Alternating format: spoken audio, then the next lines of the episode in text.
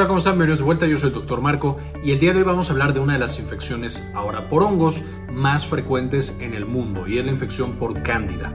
Vamos a ver desde las infecciones leves, en la piel, en las mucosas, hasta infecciones extremadamente graves que puede llegar a causar este hongo eh, su diagnóstico, su manejo y algunos factores de riesgo. Entonces, empecemos. Entonces, vamos a estudiar nuestra vieja amiga la candidiasis. Por supuesto, este hongo tan importante que cada vez es más frecuente y más importante en la medicina moderna.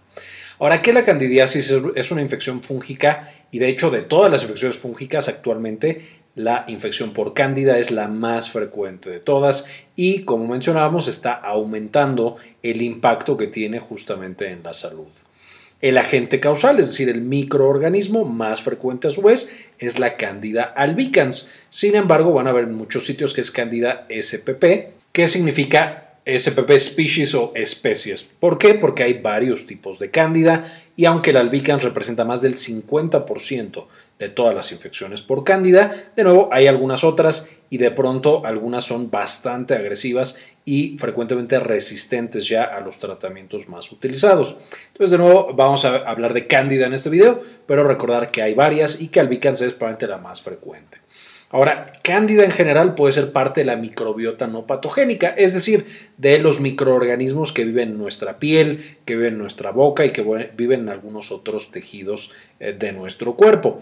El hecho de que nosotros encontremos cándida no significa que tengamos una infección por cándida. De nuevo, puede ser solamente colonización. Y esto, por supuesto, hace mucho más complicado el diagnóstico, porque si lo encontramos, no sabemos si es una infección, algo eh, malo, o es simplemente la eh, microbiota normal que hay en nuestro cuerpo.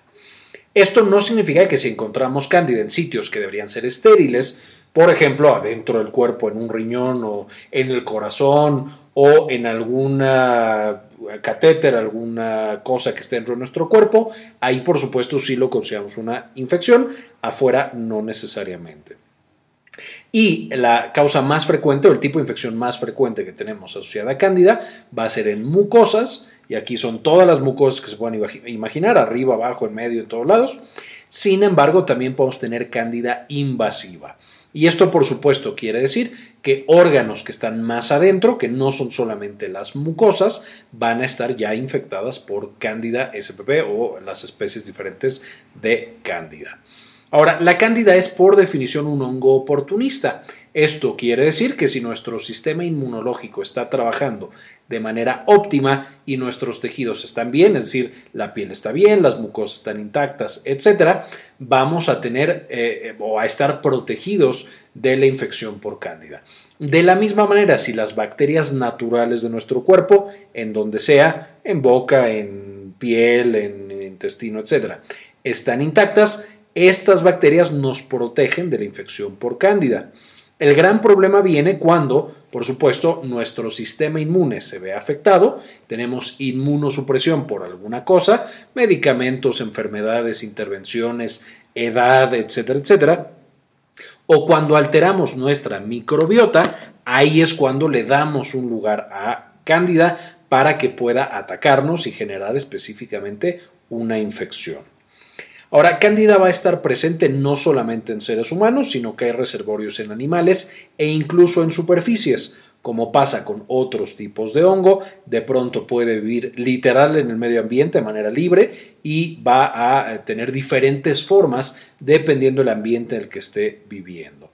Entonces, eh, eh, por supuesto, es muy importante saber que a diferencia de otras infecciones que solo se pueden transmitir de un ser humano a otro, aquí podemos o ya tener literalmente el microorganismo y solo está esperando a que nuestro sistema inmune baje, o podemos también incluso de superficies o de lugares contraer esta infección. Y en la vida, en términos generales, especialmente para mujeres, tres de cada cuatro van a tener en algún punto candidiasis en diferentes sitios del cuerpo. Eh, por supuesto, siendo algunas de las más frecuentes, como mencionábamos, la candidiasis en la mucosa oral, la candidiasis en la piel y la candidiasis en la mucosa vaginal. Aunque, una vez más, puede aparecer en muchos otros sitios. Y últimamente ha estado aumentando su frecuencia y ha estado desarrollando resistencia a los medicamentos que utilizamos para controlar esta infección. Entonces, cada vez es más importante como un agente causal y como una fuente de infecciones y de complicaciones.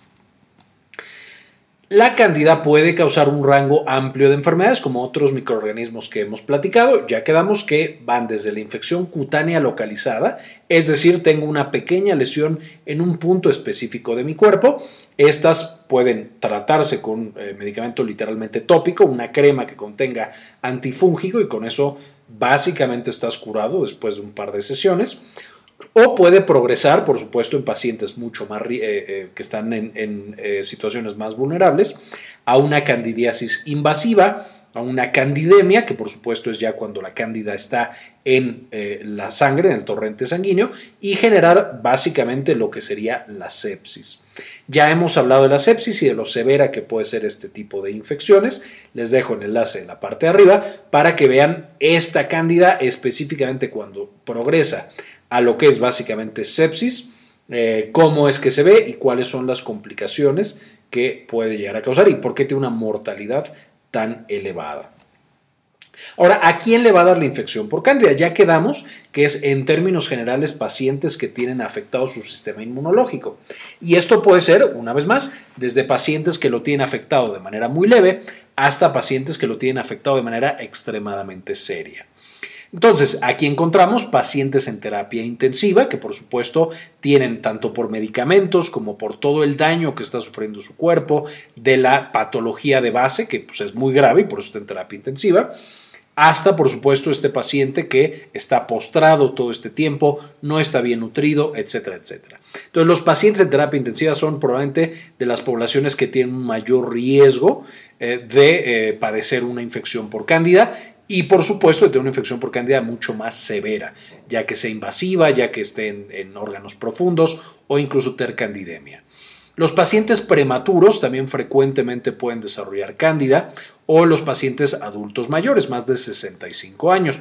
Ya hemos platicado justamente cómo el sistema inmune de estos pacientes, especialmente los prematuros, se ve afectado porque no está tan bien desarrollado y les dejo en la parte de arriba justo el enlace para que podamos checar este tema de pacientes prematuros y por qué tiene un riesgo tan alto de presentar cándida. Los pacientes que están, digamos, no en edades tan extremas, ni prematuros ni mayores de 65, pero que tienen inmunocompromiso. Un paciente que tiene VIH, por supuesto aquí estoy hablando de VIH mal controlado, que es el que genera inmunocompromiso. Un paciente diabético, de nuevo, mal controlado eh, pacientes que toman inmunosupresores, por ejemplo, que tienen enfermedades autoinmunes o que han recibido algún trasplante y necesitan apagar su sistema inmunológico, y por supuesto pacientes que están consumiendo esteroides. Y aquí incluso pueden ser esteroides inhalados, que ya hemos platicado de ellos en el asma, en el EPOC, puede llevar el consumo de estos esteroides inhalados a la aparición de cándida justamente en vías respiratorias, donde estamos depositando o donde está llegando ese esteroide particular. Si el esteroide no es inhalado, sino que es tomado y llega a todos lados del cuerpo, por supuesto, entonces tendremos riesgo en muchos otros sitios del cuerpo. Vamos a tener también eh, pacientes que tienen daño ya a sus mucosas o a sus cutáneas, a su piel, pues, o que tiene una quemadura, y esta puede ser tanto una quemadura de primer grado, literal me quemé con el sol, como una quemadura severa, literal me cayó gasolina y prendí un cerillo y estoy y ardí. Eh, o, por ejemplo, fuegos eh, artificiales y pirotecnia. Entonces tenemos que desde una cortada en una cirugía hasta una mucositis porque me están dando quimioterapia, hasta una quemadura, puede ser justo la lesión ideal para que Cándida por ahí se meta y genere ya una infección localizada y por supuesto si no la manejamos, una infección eh, generalizada ya un poco más avanzada el uso de antibióticos, porque ya creemos que van a afectar nuestra propia microbiota y entonces al no tener las bacterias buenas que están protegiendo nuestro cuerpo, vamos a tener que Candida tiene la oportunidad de infectarnos. Pacientes con cáncer, y aquí pues, es por supuesto desde cánceres sólidos hasta cánceres hematológicos, especialmente si afectan el sistema inmunológico, como son todos los cánceres hematológicos que afectan el sistema inmune de manera muy intensa, y muchos también de los eh, cánceres eh, sólidos específicamente alterando pues desde neutrófilos causando neutropenia hasta todas las demás otras células del sistema inmune. Y finalmente un paciente que está intervenido, que tenemos que le tuvimos que poner catéteres o sondas, naturalmente cuando la introducimos o cuando la cambiamos o incluso cuando lo estamos limpiando, si no se hace con una técnica correcta, podemos que la cándida que vive en la piel se meta a través de la sonda y el catéter y por supuesto genere infecciones ya adentro, candidemia o endocarditis o alguna otra cosa. Es decir, eh, le estamos abriendo una puerta para que cándida entre al cuerpo de ese paciente. Y así es como lo podríamos ver. Este es el ejemplo de eh, cándida que viene del intestino. Sin embargo, aquí podríamos imaginar que esta es la piel y que cuando hay alguna lesión, algún compromiso, entra de la misma manera el hongo. Específicamente lo que tenemos es todas estas eh, partes del hongo van a, pegarse a nuestras células a través de las adhesinas, que son eh, proteínas que sirven eh, para que nuestras células hablen entre sí y queden pegadas, pero Candida tiene la capacidad de pegárseles también. Va a empezar, ya que tenemos a esta célula, eh, literalmente esta célula que sería la levadura, va a empezar a producir una hifa, que es por supuesto como la ramita del árbol que está produciendo este hongo, y de ahí empieza a invadir justamente, a meterse entre célula y célula y a ir creciendo justamente hacia donde va a encontrar más recursos y más alimentos, que es el torrente sanguíneo. Una vez que llega y tiene contacto con el torrente sanguíneo, va a través de esta misma IFA que ya produjo, va a empezar a sacar otras y de ahí puede irse propagando justamente a otros tejidos, ya que estamos eh, con estos en la sangre, tenemos candidemia. De la misma manera, como estábamos mencionando, cuando tengo una cánula que no está colocada de una manera estéril o incluso eh, si estaba estéril, pero al limpiarla no se tuvo tanto cuidado, eh, Cándida puede formar algo llamado biofilm, que es una película especial que la protege de cualquier otra intervención, antibióticos, o bueno, más bien antifúngicos para ser específicos, que yo le esté dando va a estar relativamente protegido cuando está en esta cánula. Y una vez que está en la sangre o, por ejemplo, en el intestino, que escapa, porque el intestino también vive cándida, como estamos mencionando, puede llegar esencialmente a cualquier otro tejido a los pulmones, al hígado y el eh, y el vaso a los riñones, el corazón, el ojo, el cerebro, el hueso, la cavidad abdominal, etcétera, etcétera. Y en cada uno de estos eh, órganos, por supuesto, va a generar diferentes signos y síntomas e infecciones, por supuesto, mucho más graves. Específicamente vamos a irnos por orden. Primero veamos las infecciones en mucosa y por supuesto la más frecuente la mucosa oral. Cuando nosotros vemos las infecciones en mucosa oral, tenemos cuatro fases o cuatro manifestaciones que podemos tener con esta infección. La primera es la candidiasis membranosa. Y aquí específicamente lo que vemos son estas placas blancas. Estas placas blancas es literalmente el hongo que ha crecido, en este caso encima de la lengua, que no está generando todavía un daño tan intenso a las células que están por debajo. Entonces ahí viven tranquilas, por supuesto esto no, no quiero decir que esté bien, pero el daño, digamos, es limitado y todavía no hay complicaciones. Puede seguir avanzando y puede seguir causando estas placas blancas, pero eh, digamos todavía está relativamente controlado. Podemos tener la candidiasis eritematosa, que por supuesto aquí vamos a tener estas placas rojas. Aquí no ha crecido literal una placa de hongo, sin embargo el daño a las células es más importante, tenemos un proceso inflamatorio. La candidiasis eritematosa es la que se asocia con dolor, entonces el paciente puede tener dolor intenso, a diferencia de las otras en las cuales usualmente lo que tiene es prurito, es comezón y una pequeña molestia, pero no tanto dolor. En esta eritematosa sí hay dolor. Y por supuesto ya tenemos un compromiso más importante de estas células. Luego tenemos la trófica, esta se asocia a una infección que lleva mucho tiempo.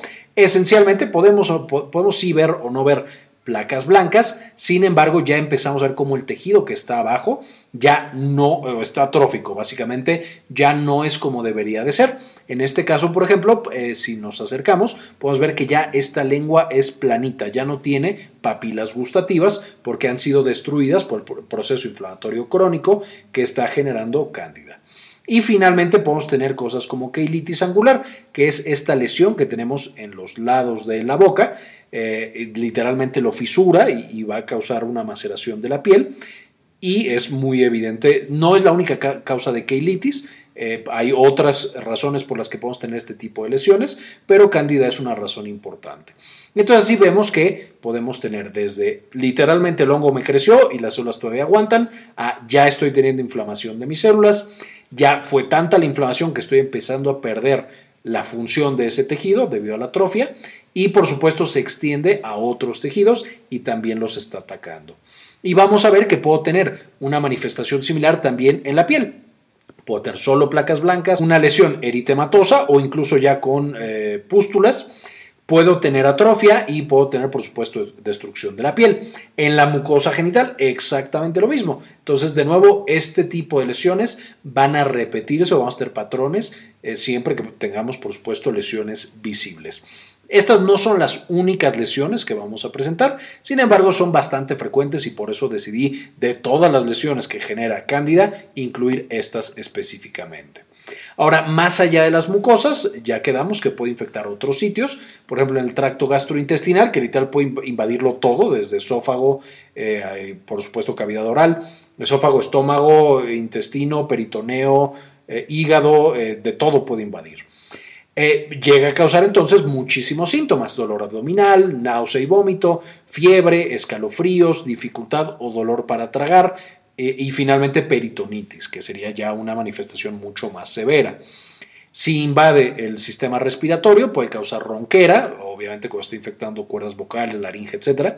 Dolor de garganta, fiebre, tos productiva, falta de aire porque ya está en el pulmón, abscesos pulmonares, literalmente bolas de hongo en el pulmón, y finalmente neumonía, también bastante grave. Puedo tener una candidiasis genitourinaria en la que tengo desde vaginitis o balanitis hasta eh, secreción blanca, en general en genitales, lesiones en genitales, igual a las que veíamos en cavidad oral, como mencionábamos. Eh, puede empezar a subir y ya tener cistitis, esta inflamación de la vejiga, pielonefritis cuando ya llega hasta el riñón y abscesos renales. De nuevo, invadiendo absolutamente todo. Y por supuesto también puede tener compromiso hepático, que literal es un órgano súper profundo, pero hasta allá puede llegar.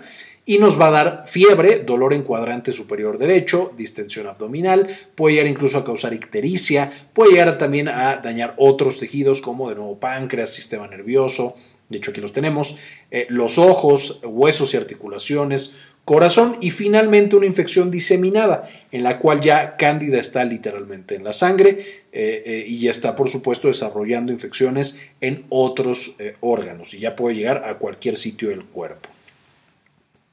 Ahora, ¿cómo se diagnostica? realmente el diagnóstico de cándida no es sencillo. Cuando tenemos una lesión cutánea no es tan difícil Básicamente raspamos las lesiones cutáneas, vamos a obtener un tejido y ese tejido vamos a ponerle diferentes tinciones, como en la tinción de Grocott, el azul de metileno o el ácido periódico de Schiff, y nos va a indicar literalmente así la vamos a ver. Y podemos ver las ifas, podemos ver pseudoifas y podemos ver literalmente el hongo enfrente de nosotros. Cuando tenemos eh, una infección por cándida en lugares más profundos, por ejemplo hígado o una candidemia, no es para nada sencillo. Ahí es cuando más nos complicamos. Podemos literal tratar de hacer cultivo del sitio, por ejemplo en la sangre, tomando una muestra de sangre. Sin embargo, muchas veces va a salir negativo este resultado. No es fácil cultivar cándida y por lo tanto es difícil eh, hacer el diagnóstico. Además, cuando tenemos candidemia, por supuesto el paciente está extremadamente grave y los cultivos pueden tardar, varios días en, dar resultados. Entonces, cultivos eh, no siempre son buena idea, muchas veces se hacen, pero a diferencia, por ejemplo, de procesos bacterianos, no está tan estandarizado. Podemos también buscar componentes, literal partes de cándida en la sangre. Algunos de los usados también con no tan buenos resultados, son la enolasa, de glucano, manano de cándida y eh, la PCR, que por supuesto se está desarrollando cada vez más para encontrar rápido y de manera eficiente cándida. Sin embargo, hasta ahora no es tan, tan útil eh, este estudio de PCR ni ningún otro. Eh, por supuesto, los de arriba están mucho más estudiados, pero no son tan buenos, no ofrecen ni tan buena sensibilidad ni especificidad. Entonces, de pronto podemos encontrar pacientes con pruebas todas negativas y que aún así tiene cándida y por supuesto tenemos que dar tratamiento de urgencia antes de que se nos muera ese paciente. Y finalmente estudios de imagen, por supuesto esto no nos ayuda a ver cándida, pero nos puede mostrar las bolas en el pulmón, en el riñón, en algún otro sitio, una neumonía. Entonces pueden utilizarse para otro tipo o para ayudar al diagnóstico que estamos teniendo de cándida, aunque las pruebas de imagen, por supuesto, no nos detecten específicamente el hongo. Finalmente, ¿cuál es el tratamiento? Vamos a tener, dependiendo de la infección, pues el tratamiento que vamos a dar. Y vamos a ir desde tratamientos tópicos para las lesiones que están en mucosas, que están en piel, como la nistatina, el clotrimazol y el miconazol. Aquí en tópicos también tenemos, por ejemplo, el ketoconazol, que ya de manera oral casi no se recomienda porque tiene varios eventos adversos y tiene muchas interacciones medicamentosas, pero de manera tópica el ketoconazol está perfectamente bien recetado. Podemos tener también sistémicos, evidentemente si tengo cándida en el hígado, pues no voy a poder poner una crema. Voy a necesitar tomar pastillas del el antimicótico. Y algunos de los más usados sistémicos son el fluconazol, el itraconazol, el posaconazol, caspofungina y anidulafungina, que de nuevo eh, pueden usarse ambos. Usualmente se empieza primero con eh, las funginas y después con los conazoles. Y finalmente, para infección severa, voy a tener también algunos que eh, idealmente deberían dejarse para infecciones severas o infecciones más, más importantes. Y aquí tengo fluconazol, boriconazol, anfotericina B, también algunas funginas se pueden utilizar acá abajo, este, pero bueno, dependiendo del caso y dependiendo de la sospecha diagnóstica, es que se mandará el antimicótico específico. De nuevo, en infecciones severas, lo antes posible, igual que con la sepsis empírica, se manda ya, aunque no tengamos todavía resultados de que nos digan que es este, cándida, o incluso con resultados negativos, puedo mandar el tratamiento, de nuevo, en infecciones graves eh, para asegurarme de que ese paciente sobreviva. Básicamente esto es lo que quería presentarles de Cándida. Eh, es una visión general, no está tan, tan enfocada. Ya más adelante seguiremos viendo temas relacionados a este importante hongo y el gran problema de salud en el que se está convirtiendo. Quiero agradecer en este video a las personas que no solamente han decidido suscribirse al canal, sino que nos apoyan con una donación mensual de 1 o de 2 dólares y este video particular quiero dedicárselo a Efraín Gregorio, Michelle Estrada, Gladys Alvarado, Alaina ZM, Rosaura Murillo, Gilberto Argueta, Mari García, Rubén Núñez, Enrique Segarra y Sandy Oliva. Y también, por supuesto, les dejo algunas de las referencias de las que saqué la mayor parte de la información para que puedan meterse a lleno a estudiar esto y aprender mucho más de esta importante infección. Quería comentarles también que ya tenemos activada nuestra clínica en línea, Clínica Cares. Eh, nos pueden encontrar en clinicacares.com.mx para agendar alguna consulta. Principalmente atendemos los temas de salud de la mujer y también, por supuesto, consulta general acerca de diabetes, dolor crónico o agudo, eh, hipertensión y enfermedades cardiovasculares, alteraciones gastrointestinales y algunas otras. Si tienen alguna duda, alguna consulta, aquí en clinicacares.com.mx nos pueden encontrar. Bien, esto fue todo por el video de hoy, espero les gustara y le entendieran y aprendamos un poquito más a identificar y tratar este tipo de infecciones por el hongo cándida. Eh, como siempre, gracias por ver hasta este punto el video y ayúdenos a cambiar el mundo, compartan la información.